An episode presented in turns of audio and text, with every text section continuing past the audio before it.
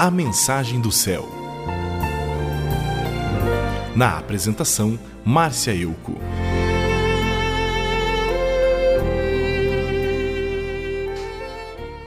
Os hebreus viveram uma situação desesperadora quando estavam saindo do Egito. Eles ficaram encurralados entre o Mar Vermelho e o Faraó com o seu exército.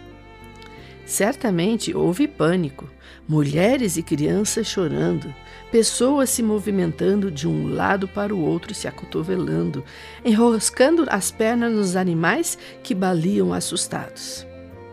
Apavorados, eles gritaram pedindo a ajuda de Deus e irados gritaram com Moisés. Será que não havia sepulturas no Egito? Por que você nos trouxe para morrermos aqui no deserto?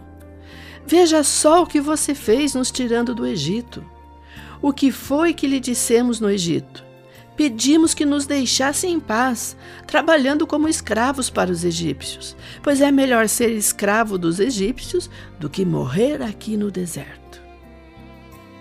Moisés, sem saber o que fazer, clamou a Deus.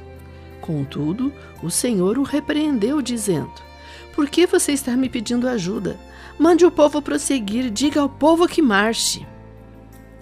Deus esperava que eles agissem com fé e coragem.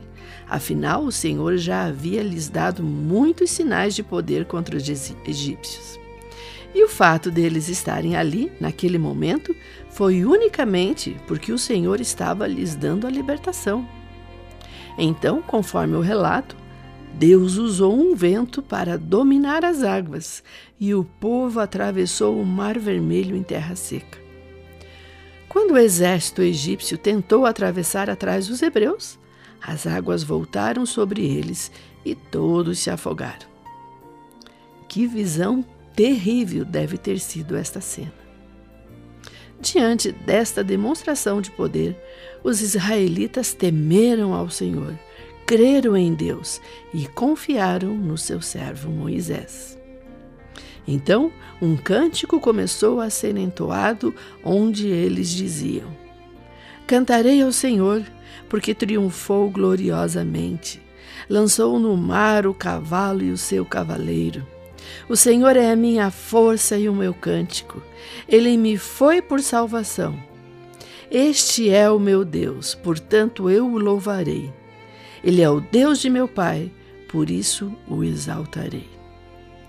Bem, se essa declaração de fé tivesse sido cantada antes de atravessar o Mar Vermelho, seria uma demonstração de fé genuína.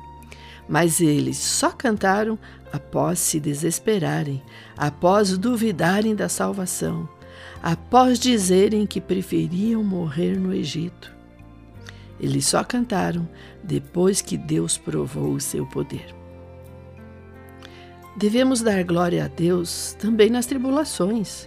Devemos louvar ao Senhor em todo o tempo, ainda que estejamos passando pelo vale da morte. É nas provações que demonstramos que amamos ao Senhor e que não amamos apenas as bênçãos que Ele pode nos conceder. Glorifique o Senhor também na tribulação.